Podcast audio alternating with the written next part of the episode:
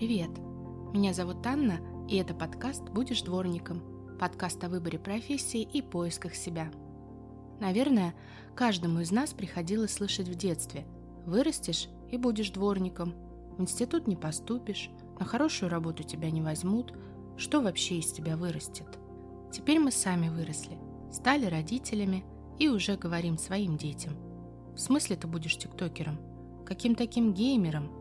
Ты сначала на нормальную специальность выучись, а потом поговорим.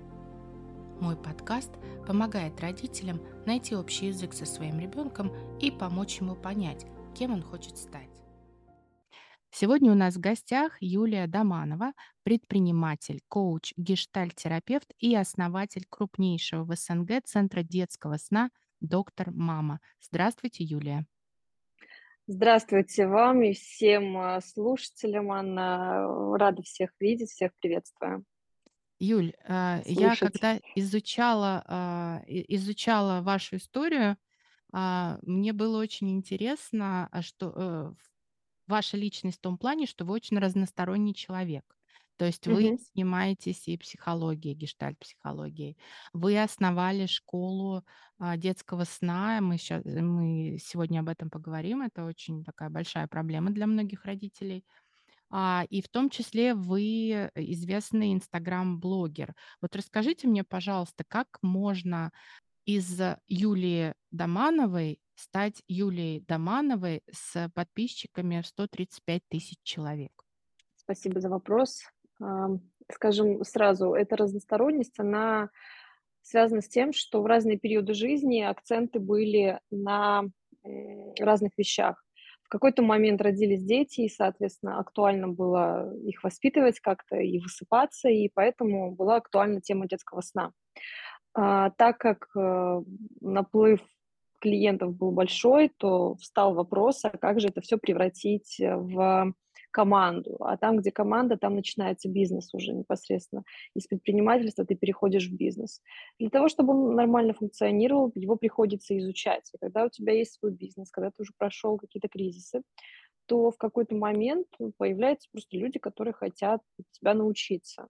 И таким образом а, эти направления, они как бы перетекали у меня между собой. Дети подросли, стало неинтересно заниматься детским сном, и, соответственно, больше уже углубилась в тему бизнеса, консалтинга. Там все, что связано с бизнесом, это и психология продаж, и техники продаж, и бизнес-коучинг, и трекерство. То есть э, с разных сторон просто можно к этому подходить. На самом деле чаще всего люди просто не знают, чего им надо, какая услуга им нужна. Они э, просто говорят, очень плохо все работает или мало продаж. И это все нужно диагностировать сначала, чтобы понять, а что там вообще болит такое.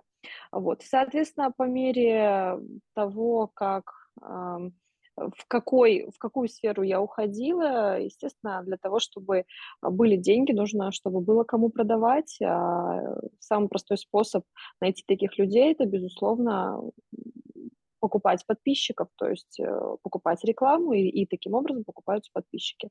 И все, и мне кажется, как раз-таки набрать аудиторию – это самая простая история вот, в э, медийном э, поле. Угу. А, наверное, сложная история – это удержать аудиторию, и вообще, наверное, большой блок – это большая ответственность. А, тяжело удерживать, конечно, сам по себе, само по себе ведение блога, не такой блогинг классический, потому что у меня все-таки не столько блогинг, э, типа там, а, вот мы проснулись, вот мы уснули и так далее. Я освещаю какие-то ключевые моменты в своей жизни, безусловно, привязываюсь к каким-то инфоповодам таким органичным, а, которые происходят в моей жизни, но при этом у меня все-таки блог, он а, достаточно интеллектуальный, и для людей, которые любят почитать, подумать. А, вот, поэтому, соответственно, здесь действительно тяжело удерживать а, внимание людей так, чтобы и дать пользу, и при этом не перегнуть палку, чтобы людям не стало тяжело и скучно. А, вот. А само по себе ведение блога, оно несложное. Про ответственность в блоге ну, сложно здесь сказать, потому что, с одной стороны, ответственность э, заключается в том, что ты а, влияешь на мнение людей, то есть ты в любом случае являешься лидером мнений, и эм, люди в своих каких-то решениях, они или мнениях своих, они могут опираться на человека, которому, вот, который для них важен. А, на, которого они равняются, кем они восхищаются или хотят как-то быть похожими. В этом смысле, безусловно, есть некоторая ответственность, и лишний раз просто подумаешь, а, а что говорить, а как говорить и так далее. Что касается того, чтобы не причинить вред, вот в этом смысле какая-то такая ответственность, то, скажем так, безусловно, надо всегда думать э, и не отдавать людям информацию непроверенную или то, что они могут применить, и это откровенно им может навредить. То есть непосредственно плохая информация, да, пропаганда какого-то нездорового образа жизни, например, э, или деструктивного поведения. Вот это, конечно, ответственность. Но, с другой стороны, вы знаете, люди такие разные и всегда могут найти, как из какого-то адекватного блока информации, вычленить для себя совершенно безумную рекомендацию и следовать ей. То есть я все равно не могу быть ответственна, ответственна до конца а, за то, что люди в моих словах себе придумают. То есть моя ответственность в том, чтобы донести до них максимально экологично и понятно это. Чего там дальше уже начнут придумывать, а, к сожалению, не знаю.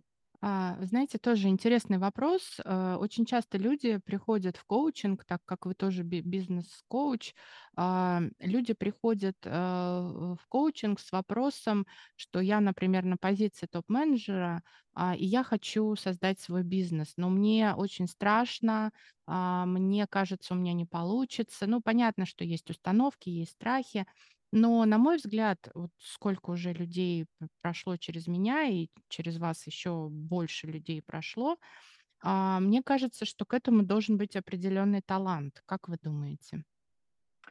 А, на мой взгляд, да, предпринимательство э, в первую очередь определяется действительно определенной неврологической структурой, то есть э, человек э, должен быть сам по себе довольно свободолюбивый. А, люди, которым окей быть встроенным в чужую иерархию, они вряд ли пойдут в бизнес, то есть непосредственно такой уже где-то самостоятельная единица. Им важно быть членом какой-то структуры.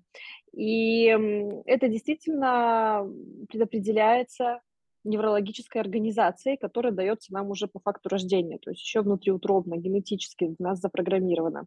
Но, с другой стороны, это не означает, что люди, работающие в найме, они не могут уйти в бизнес, потому что все-таки, когда мы оказываемся в найме, мы ведь растем вообще с этой идеей. Мало кто растит детей в атмосфере бизнес-мышления да, про то, что вот давай там учись э, понимать, как устроены продажи и так далее. В большинстве своем что транслируют детям? Учись хорошо, а то негде будет работать. Ну и, соответственно, то есть это сразу программирование на наемную работу. И я не, я не думаю, что это плохо, это абсолютно нормально, просто люди разные. Но действительно может быть так, что человек, который предрасположен к бизнесу, он эм, под влиянием среды, в которой он рос, воспитывался, и происходило его какое-то становление в юношестве, он может оказаться в найме и достаточно долго проработать там. И более того, вот это его такая предпринимательская жилка, которую вот, вот так принято да, это чаще всего называть, она может действительно немного гаситься. Такое может быть, но, как правило, все равно это никуда не заткнешь. То есть так или иначе это все равно будет как-то проскальзывать в человеке, и это очень ярко можно увидеть, кстати, в Инстаграме. А, прям много историй, когда э, парни либо девушки рассказывают, как они где-то работали, но вот всегда хотелось чего-то другого, всегда там хотели какого-то признания, и вот в этом месте уже можно понять, что на самом деле любовь к свободе, к самостоятельному плаванию, она у человека была, просто какое-то время ему понадобилось, чтобы ее раскрыть. Угу. Да, вы знаете, я полностью с вами согласна. И, на мой взгляд, а, главное честно, и э, так как ты думаешь, естественно, твое мнение не последняя э, э, инстанция, говорить человеку, который к тебе приходит, что, скорее всего, что может быть у вас и, и нет такой потребности внутренней, да, или такого э, строения мозга. И вообще, если читать все предпринимательские книги, говорят, что не более 10% людей вообще в мире Верно. предприниматели, да. Да. И не вводить в заблуждение, потому что много Мгм. есть людей, которые говорят, да нет, мы сейчас тебе разовьем лидерские качества. Приходит человек, ему 45 лет. Мне кажется, что если он 25 лет до этого работал и не задумывался о своем деле, то, конечно, все может, э, люди разные, но, как правило, у, люд- у людей раньше должны были быть предпосылки, что он там первый бизнес попробовал, гипотезу протестил, пробовал продавать, пробовал проявляться, что делал, пробовал учиться в конце концов, да, пошел кому-нибудь в наставничество или, опять же, там, в коучинг. Вот, поэтому Да, конечно, мы все знаем какие-то интересные истории, которые скорее являются м, исключением из правил. Э, когда там человек в первый раз что-то там начал, а, чаще всего их рассказывают в сетевом маркетинге, а, не знаю, 45-50 лет, и вот, значит, прошло три года, и вот он хорошо зарабатывает.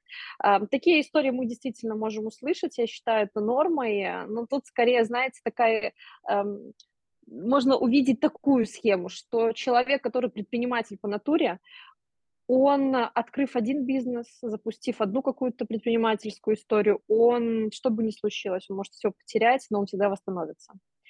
Он не пойдет э, куда-то в найм, а если даже пойдет, то это очень будет ненадолго, чтобы пережить как бы, ну, какой-то кризисный период, там, чтобы было где кушать, где жить, и все. А человек, э, соответственно, который был в найме, он в кризисный период вернется в найм. Кстати, а, это доказанное социологическое исследование, что во время кризисов, вообще любых политических, экономических кризисов, люди склонны возвращаться в найм, потому что найм– это прототип а, родителя. про стабильность. Это, да, это прототип родителя, к которому всегда можно вернуться в дом родительский, и тебя примут, и тебя накормят. Да, и, э, я вот когда общаюсь с такими людьми, как вы, а, и женщине вообще в предпринимательстве намного сложнее, потому что вот у вас, например, трое детей. У меня их двое, Мгм. и иногда мне кажется, что это очень много. Вот. Вот, поэтому а еще вы переехали, э, с тремя детьми в Испанию, и, а, я так понимаю, что вы это сделали ради детей. Расскажите, пожалуйста, как это произошло. И сейчас у многих наших слушателей встает вопрос об образовании детей, а, не только школьном, да, но и вузовском образовании. А с какой целью, да, вот вы вот именно, когда вы говорите, я переехала практически ради детей? Да, спасибо, очень интересный вопрос. А, Действительно, э, есть такая история, что практически ради детей. То есть, конечно же, были какие-то свои а, цели, свои какие-то желания.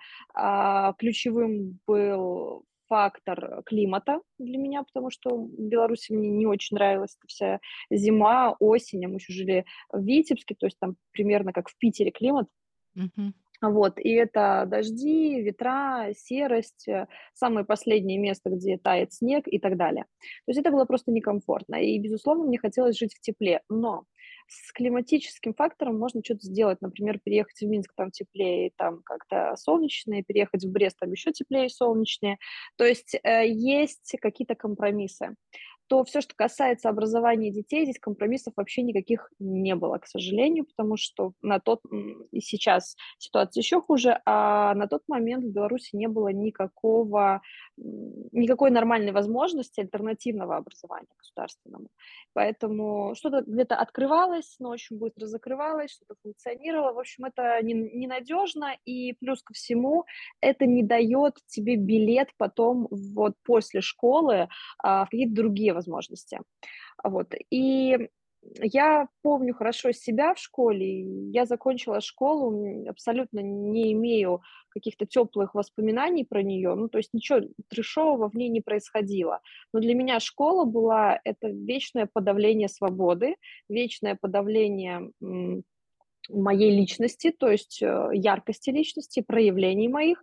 И ничего жесткого, ничего не было. Вот просто сама по себе атмосфера а, правил, каких-то угрюмых женщин, а, вечно недовольных, вот это все мне не нравилось. Для меня там не было доброты, для меня, для меня там не было человечности. И когда закончила школу, когда я слышу эти истории, ой, встреча выпускников и так далее, мне вообще непонятна эта история. Я ни разу не была, меня нет интереса узнавать об этих людях что-то. Я не понимаю, зачем ездить на эти встречи. То есть вообще ни, никаких теплых э, воспоминаний. И я, когда думала о том, почему так, я для себя поняла, что свободолюбивому человеку эта система государственная, не подходит. И я видела прекрасно, как она ломает э, детей. Более того, я понимала, что огромное количество возможностей, которые ребенок может получить в детстве, в государственном белорусском образовании просто упускаются, например, нормальное изучение языков. Просто Unreal. Если, например, еще какой-то язык, который в школе учишь, можно более-менее подтянуть, но вообще не факт, что будешь об это, э, на, на нем говорить, то говорить про два языка либо три языка просто не приходится. Да, у а, нас Здорово, эта проблема и в России тоже очень Конечно. существенная. Э, да, реформа не проводилась ни в России, ни в Беларуси, насколько я знаю, там плюс-минус одинаковая система. Mm-hmm. если говорим про государственное образование. И в какой-то момент э, для меня стало совсем острым а, вопрос образования, потому что старший сын подрос, и, ему, и он закончил садик, то есть он уже выпускался из сада, и ему не, уже было необходимо идти в школу. И, соответственно, вот тут-то и встал уже вопрос, а что делать? И я приняла решение, что мы уезжаем, потому что я хочу, чтобы они, э, они учились в доброжелательной атмосфере, чтобы не ребенка встраивали в систему, а систему постраивали под ребенка, а, чтобы приходя в школу, их встречали довольно счастливые учителя, а, обнимали их и так далее. Я хотела, чтобы они говорили на нескольких языках с самого начала, потому что максимально простой способ встроить ребенка в языковую среду. А также я, я хотела, чтобы они росли в атмосфере терпимости к разного рода меньшинствам. А, потому что для меня фактор ценность человеческой жизни на первом месте, независимо от всего остального. Вот, поэтому, соответственно, и был сделан такой выбор. Угу. А вот этот период эм, адаптации, который у вас там, ну, вы уже там несколько лет живете в Испании, Мгм. период адаптации, который всех пугает, что нет, у меня не получится, и, собственно, опять же, да, хочется вернуться в родительскую схему, да, э, куда-то вернуться, дети не заговорят, школу я не найду, денег у меня не будет, дети не адаптируются. Как вы это переживали? А, это действительно на на настолько серьезно, насколько люди этого боятся. Это действительно так. То есть, э, я достаточно оптимистична была в этом вопросе, я всегда была уверена, что справимся, все будет нормально. Собственно, справились, оно-то все нормально, но это очень тяжело. В первую очередь тяжело, если не знаешь языка, и ты оказываешься заблокированным. А, ты не встраиваешься в общество. Решить малейший бытовой вопрос тяжело, буквально сегодня вот мне звонили из почты доставка, и мне пришлось просить кого-то поговорить по телефону, потому что я вообще не понимала, что мне говорят. И тут Испания такая, что в разных регионах Испании разный говор.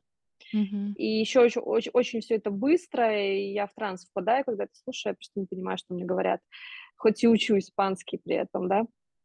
Вот, и то есть э, малейшие бытовые вопросы вызывают сложности. Это очень сильно начинает давить. Если тебе нужно решить, ты как-то либо на ощупь справляешься, либо нанимаешь людей.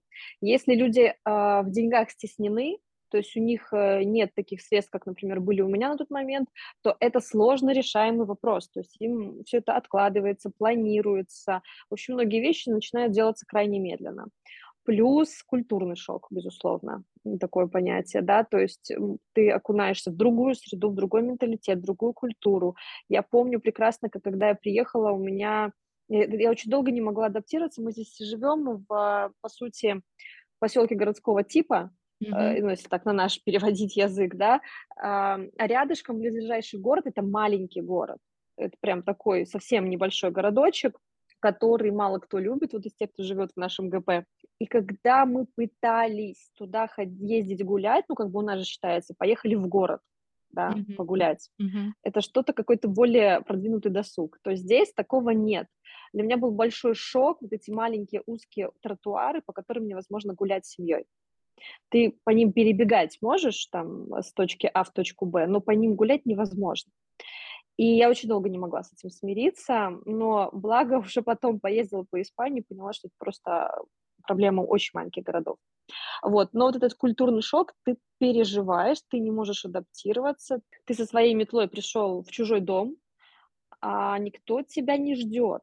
Ну и то Испания очень доброжелательная страна к иммигрантам, к туристам.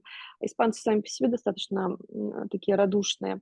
Если ты живешь в месте, которое живет за счет туристов и иммигрантов, то, в общем-то, к тебе тем более хорошо здесь относятся.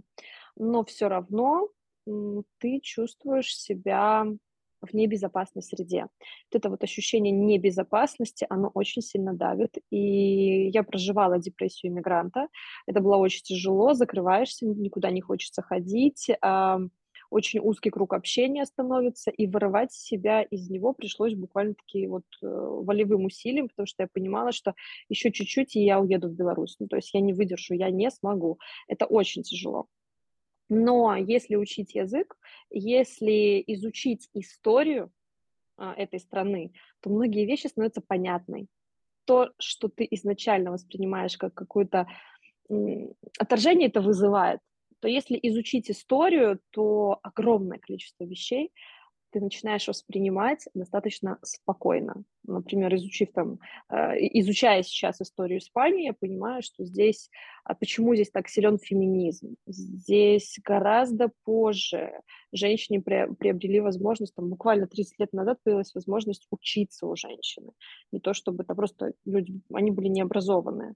А если у нас там в на, на нашей родине, как, каким бы границ она не имела, а, это все происходило там порядка 150 лет назад, то здесь это прошло буквально-таки 30 лет назад, и многие вещи становятся вдруг понятны. Почему нет профилактики в медицине, почему а, к образованию они, они относятся достаточно свободно, типа университет, высшее образование вообще не обязательно.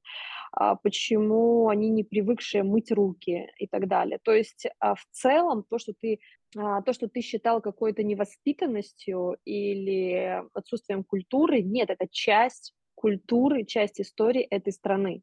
А страна проходит сложный период сейчас. Здесь было тяжелое освобождение диктатуры Франка. Здесь было очень тяжело все. И когда ты это все понимаешь, начинаешь сочувствовать этим людям, и становится ясно, что происходит.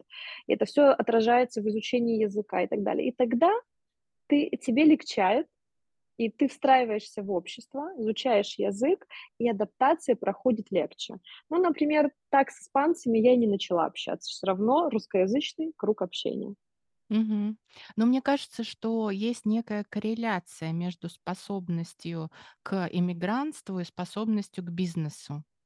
А, Да, и и там, и там тревога нужно уметь выдержать. Да, да. И люди, которые не справляются со своей внутренней тревогой, если говорить вот о психотипах личности, то это тревожные люди, а, то, соответственно, им очень тяжело переезжать. Я вот тоже, мне, я очень благодарна вам за то, что вы искренне, откровенно рассказываете про то, что вам было тяжело, поскольку много людей думают, что мы сейчас уедем, да даже в те же страны э, бывших э, советских республик, там тоже другая культура. Там Да. люди вот поживут полгода, ну, помимо того, что финансы заканчиваются, возвращаются, очень много сейчас людей возвращается, так еще помимо там вообще по-другому одеваются, там другое отношение к женщине.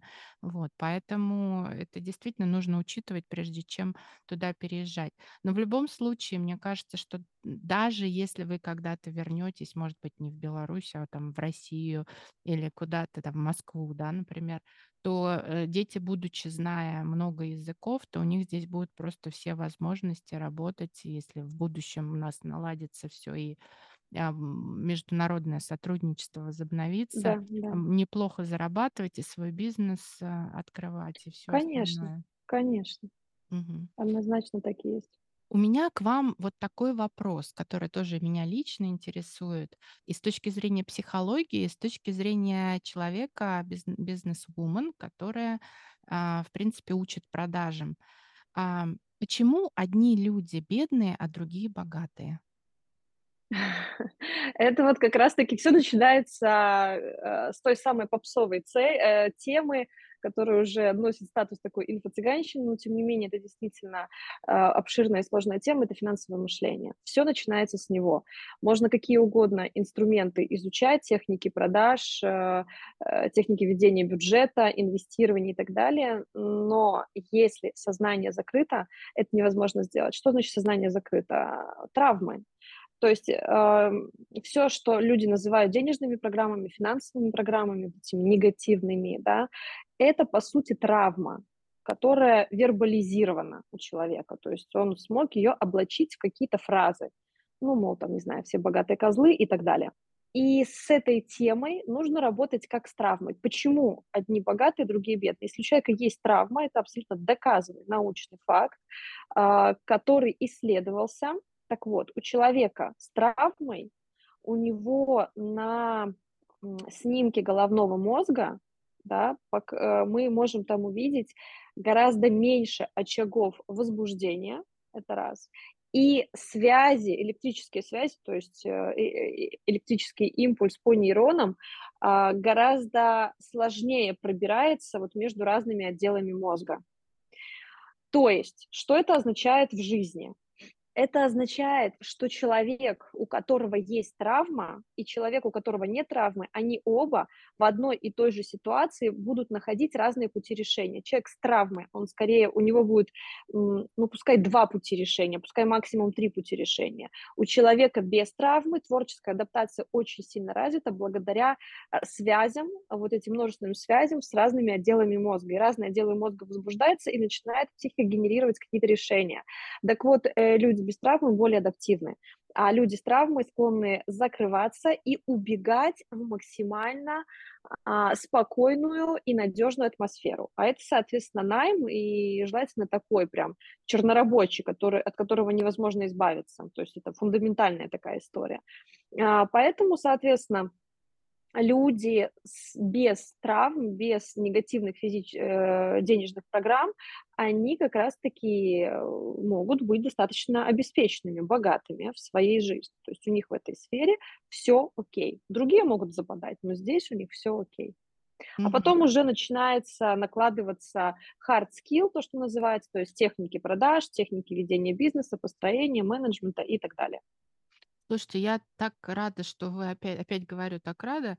Ну, я действительно рада, что вы об этом говорите, потому что сейчас модная история, что для того, э, о том, что для того, чтобы что-то добиться, а, очень сильно нужно пострадать. Вот там кто-то, у кого-то были ужасные родители, кто-то там тяжелый подростковый период пережил, кто-то бросил университет. И вот, мол, только такие люди, тяжело травмированные с психологической точки зрения, могут добиться выс высоких высот. Опять же, это же исключение из правил, просто это распиаренные истории. Здесь скорее такая она гипертрофированная история. То есть, когда выдирается из контекста какой-то смысл, и его уже начинает наращивать на него что угодно. Здесь скорее несколько иначе обстоят дела. А, безусловно, для того, чтобы добиваться финансовых успехов, необходимо иметь такой склад достигатора, ну, психологический склад достигатора. Но достигаторство – это невроз. Это человек, который не может просто взять и спокойно наслаждаться жизнью. А, это женщина, которая, работа, работая, работая, говорит, о, надо расслабиться в конце дня, идет на массаж. И во время массажа думает про работу какие-то планы, что-то там кому позвонить и бла-бла-бла. И она встает и тут же идет и делает. Она действительно получает от этого удовольствие, ей это нравится, и это самая главная ловушка что она не может иначе получать удовольствие, она не может иначе успокоиться, расслабиться. А это, конечно же, диктуется высоким уровнем а, тревожности. То есть действительно такое есть, что человек психически здоровый, вот прям вообще, вот если мы представим идеального какого-то мифического здорового психи- психологически человека, а, ему ничего особо не надо. Ему как есть, так и хорошо. В Беларуси говорят, як есть, так и добро. А, ему правда хорошо. Вот такая еда, боже, какая прекрасная еда. Солнышко такое, погода такая, все отлично у него. Любое движение идет, идет из дискомфорта. Но с другой стороны, это ведь тоже эта гипертрофированная идея, про которую вы говорите, она ведь является, по сути, той самой финансовой программой негативной, что большие деньги достаются тяжелым трудом. И она чаще всего, кстати, у достигаторов и присутствует. То есть просто в какую сторону психику качнет либо в сторону вот этого безумного достигаторства вечного стресса и беготни, либо же качнет человека просто в сторону э, того, что так, все большие деньги, будем потрачить на заводе и так далее. А у, у того и у того одна и та же финансовая программа. Один в стрессе, другой в нищете. Смысл один и тот же, по сути, по финалу. Удовольствия от жизни нет. Все. Угу. А кстати, у Юли в блоге очень много интересных, а, постов, э, интересной информации, касающейся психологии продаж и в целом, а, психологии, э, жизни. Поэтому подписывайтесь, пожалуйста. Ссылки на блоги Юлии будут в описании, к подкасту. Подписывайтесь, пожалуйста. Юлия, я хотела поговорить о детском сне. Вы как, э, эксперт этой теме. Это настолько частая проблема у родителей, потому что дети, ну, мало того, что они в принципе спать не любят, много активности, так еще с учетом гаджетов на ночь почитать что-нибудь, посмотреть мультик какой-то. Многие дети вообще без этого не засыпают. Вы основали свою клинику, которая крупнейшая в СНГ. Я думаю, что многие родители вам скажут за это спасибо. Расскажите, пожалуйста, какие основные правила нужно соблюдать родителям для того, чтобы нормализовать детский сон? Да, хороший вопрос. Он такой про ответственность родительскую, чтобы они не сбрасывали ее на фразу «перерастет». А, самое главное, э, что необходимо соблюдать, помнить о том, что у ребенка незрелая нервная система, а сон – это функция нервной системы.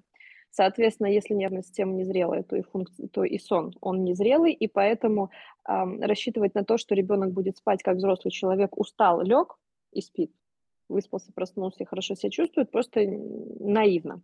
Да, есть дети, которые с рождения хорошо спят, прям супер, завидуем ему, у них прям нервная система была готова к этому. Но в, в большинстве своем мы видим другую ситуацию. Поэтому в этом месте нужно всегда помнить о том, что у детей все по-другому. И задача родителя – помочь ребенку адаптироваться к неутробной жизни и научиться спать. Вот в прямом смысле научиться спать. Так же, как мы не пинаем на то, что ребенок сам научится говорить. И когда он начинает шепелявить, картавить и вообще все вместе иногда, мы его что делаем? Мы ведем его к логопеду, потому что у нас нет э, наивной иллюзии о том, что ну, это же природная функция, какие логопеды да, или э, ребенок начинает ходить, мы идем к ортопеду. Ни у кого нет наивных фантазий о том, что это природная функция. Конечно, это природная функция, но если мы будем полагаться на природу, мы будем не очень красивые, мы будем не очень умные, потому что мы сами по себе довольно ленивы по своей, по, по своей природе. Еще мы будем не очень здоровы, потому что мы склонны в своей ленивости потреблять дешевый дофамин, а дешевый дофамин – это всякий фастфуд и так далее, сладкое и прочее, прочее. И умирать мы будем довольно-таки рано. Поэтому пенять на то, что природа все придумала и продумана, это довольно наивная история. Поэтому первое, что необходимо э, всем родителям помнить, то, что это их ответственность. Если ребенок их плохо спит, то они в состоянии исправить ситуацию. Если их устраивает, что их ребенок плохо спит, ну, это их ответственность. То есть я считаю, что это обслуживание своих, своей лени, своей незаинтересованности за счет ребенка, но, тем не менее, осуждать никого не можем, потому что каждый хозяин барин. Ну, правда, это чужие дети, чужая ответственность. Не наша задача об этом думать. Это первое. Когда уже родитель понимает, что это его ответственность, то перво-наперво нужно понимать, для чего родителям нужен хороший сон ребенка. А, самое наивное представление о том, почему родители идут налаживать сон, это представление о том, что они это делают ради ребенка.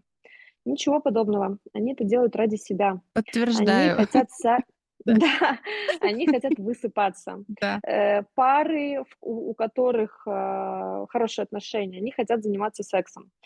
А, мамы, которые свободолюбивы, они хотят ходить с подругами, оставить ребенка на несколько часов, может быть, на полдня и уйти куда-то.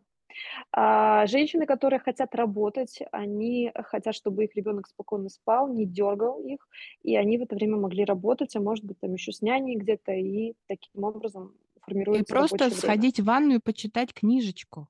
Это Конечно, и спокойно поесть. Да. да. То есть это делают родители ради себя. Это абсолютно нормально. А, то есть второе правило – это никакой жертвенности сон – это нормальная потребность ребенка, и, и если эм, есть страх о том, что самостоятельный сон разрушает привязанность и так далее, это часто можно услышать, то всегда нужно задать себе вопрос, а что это такая за привязанность у нас, что ее обязательно надо поддерживать во сне? Почему ее нельзя поддержать в состоянии бодрствования, когда мозг активен и способен строить отношения? А нужно это делать во сне, в бессознательном состоянии. Что там вообще с этой привязанностью и в отношениях мамы и ребенка? А, это вот второе. А дальше уже мы уходим в частности. Это в первую очередь здоровые привычки сна. То есть мы не засыпаем под телевизор, взрослые я имею в виду, да, это плохая привычка. Мы стараемся не засыпать в наушниках, это тоже плохая привычка. А, мы стараемся не ложиться поздно, это тоже очень плохая привычка, то же самое нужно прививать и детям. А, вот эти взрослые, которые не могут уснуть без телевизора ночью, это дети, которые не могли когда-то уснуть, там, не знаю, без, э, окей, допустим, качания потому что, не дай бог скажешь, что без груди, в этом месте обычно начинается очень много хейта от э, защитников естественного родительства. Ну вот, э, поэтому, э, соответственно, пусть это будет у нас качание. Не имеет значения, что грудь, соска, бутылочка, качание, коляска или что-то еще. Важно понимать, что это ну, такой вариант зависимости, это привычка. И все. И от нее можно избавиться. И все мы уже знаем, что здоровые привычки важны. Плохие привычки – это то, что пагубно, ну, нужно от этого избавляться. Ребенку можно привы, э, привить здоровые привычки сна с самого детства. И если вся семья их придерживается, не нужно тогда будет бояться в подростковом возрасте каких-то сложностей в этом смысле, потому что у подростков, э, это же доказано исследованием, что у них портится режим дня очень сильно, и это один из факторов формирования подростковой а, депрессии с суицидальными исходами. Вот, поэтому, соответственно, здесь нужно понимать, что такая ответственность родительская. Поэтому в первую очередь это хороший, здоровый режим. Часто можно встретить такую историю, что, ой, вы знаете, нам такие рекомендации не подходят, потому что мы вот такая семья довольно активная, мы все время там куда-то ездим, у нас там очень много общения, все классно, но вы обслуживаете свои потребности только за счет здоровья ребенка. Это первое. То есть самое простое, чего можно придерживаться, это хороший режим. Подниматься утром до 8 утра, а вечером засыпать до 11, хотя бы до 11 вечера. Я уж не говорю про какие-то сказочные истории до 9, а хотя бы до 11 вечера вот для прям очень свободолюбивых семей это вот прям граница. Но лучше, конечно, чуть-чуть раньше, но будем честны, что человеческая природа такова, что нам надо границы чуть пошире ставить, чтобы мы могли в них вписаться, иначе просто мимо пройдем. Вот. И второе, и самое такое последнее, это, конечно же, стараться не формировать привычек. А если они уже сформированные, чаще всего проблема осознается на этапе, когда, ну, когда привычка спать как-то уже э, сформирована у ребенка, то нужно помнить о том, что от этого можно избавиться. И любая привычка спать с чем-то, с грудью, с соской, и невозможность заснуть самостоятельно и самостоятельно себе поддерживать сон, это следствие того, что у ребенка незрелый навык саморасслабления. И, к моему большому сожалению, даже у большинства женщин, э, взрослых людей он тоже незрелый. И все вот эти истории, которые мы можем услышать, что человек приходит после напряженного рабочего дня, выпивает бокал вина, стопарик, водочки, коньячку для расслабления, это вот эта вот неспособность расслабиться самостоятельно. Ну, ты сходи в ванну, помойся, да, сходи полежи, а, сходи в душ, потрись мочалкой хорошенечко, сними этот невроз там после работы, а, помедитируй, сядь или сделай тренировку какую-то, простую, йогой позанимайся полчаса и все. Вот это было бы саморасслаблением. Но люди предпочитают простой способ. В детстве это выглядит как некоторая внешняя помощь, но до какого-то возраста это абсолютная норма, это не является патологией, не будем сейчас пугать родителей.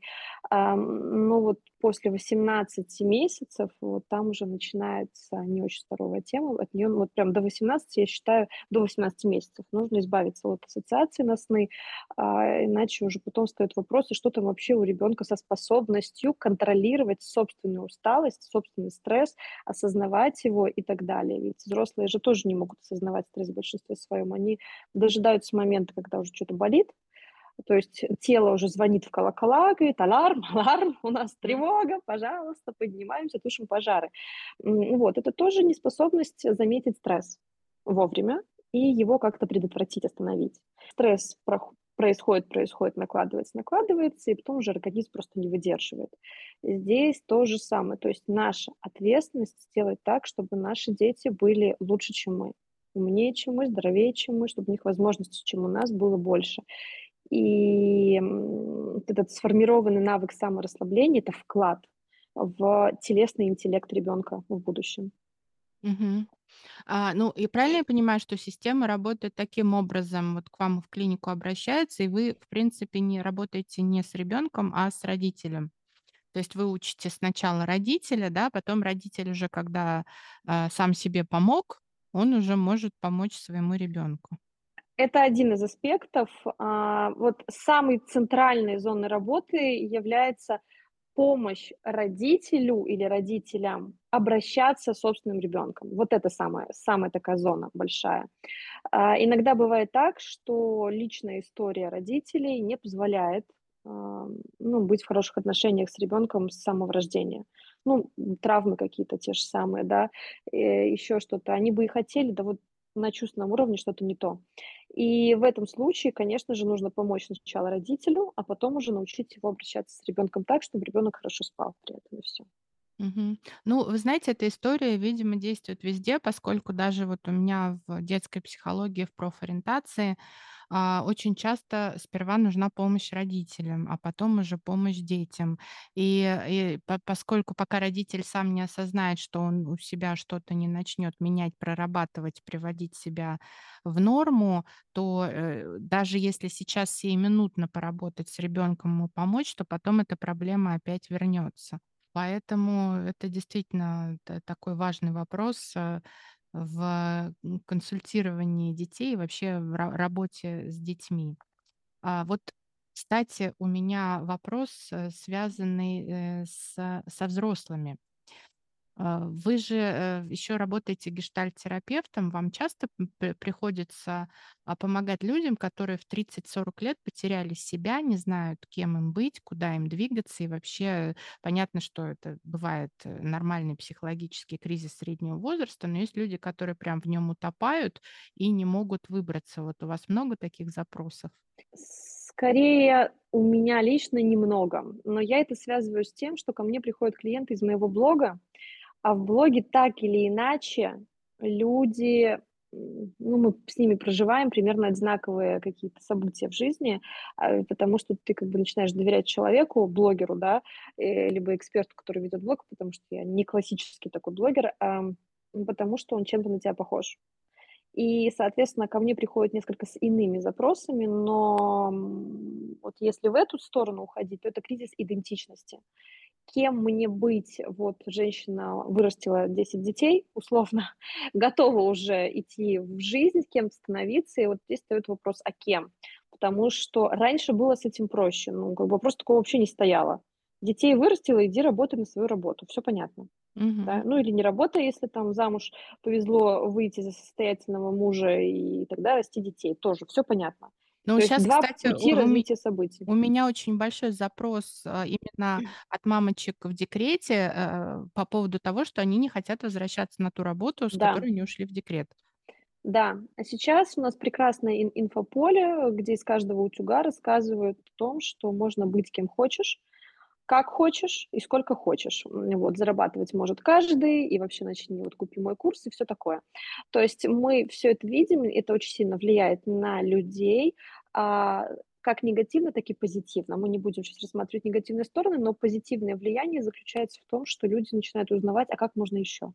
То есть у них вдруг из двух вариантов выбора развития событий у них начинает формироваться 5, например, Мгм. а у кого-то 10, а у кого-то вообще огромное количество, хаотичный выбор, и они не понимают, а что я могу, а кто я, а какой я, а, и что я могу этому миру дать. И вот в этом состоянии, действительно, люди могут с кризисом идентичности приходить, и очень часто приходят. Но по большей степени у меня несколько другая история, вот именно в терапии. Но такие запросы тоже есть, да.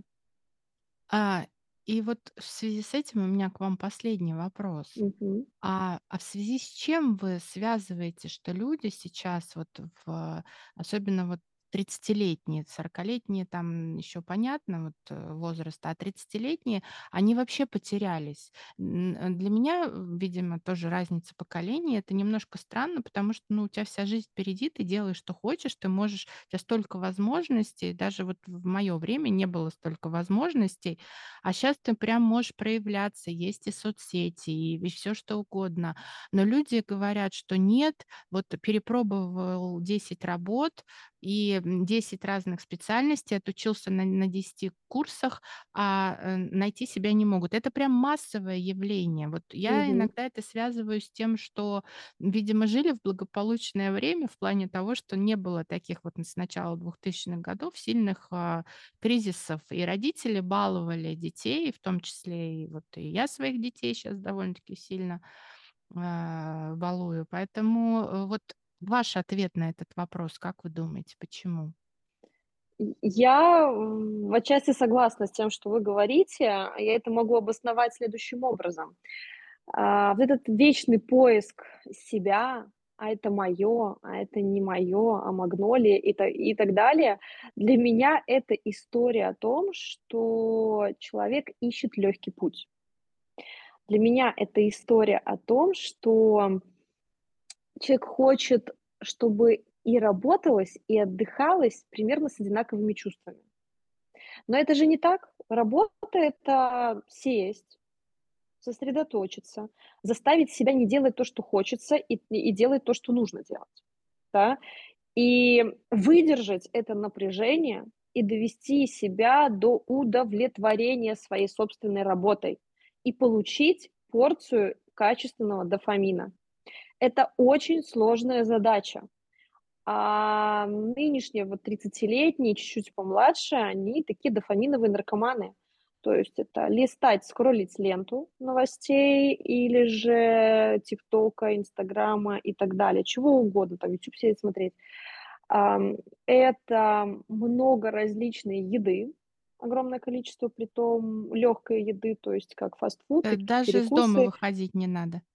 Из дома не нужно выходить, да, кофе бесконечно. То есть вот это все является таким, ну, в общем, заменяет вот тот самый дофамин, который мы должны получить в результате удовлетворения, и просто его огромное количество, и мозг не понимает, а зачем напрягаться.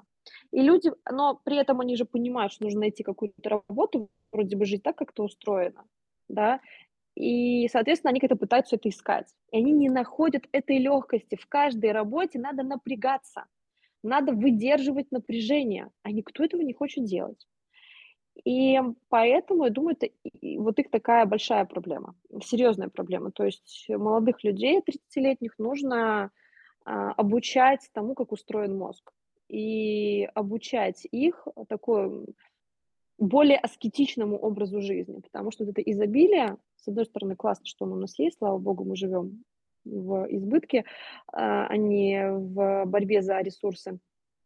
Но это сыграло и злую шутку. Мгм. Да, вы вы знаете, ин и с с вы вот с точки зрения п нейропсихологии даже затронули этот вопрос. Это очень интересно, и действительно, может быть, а, даже полезно походить на такие курсы по нейропсихологии, понять, как наш мозг нас обманывает и насколько это Да? ленивое создание у нас в голове, которое хочет, чтобы сделали все попроще и побыстрее.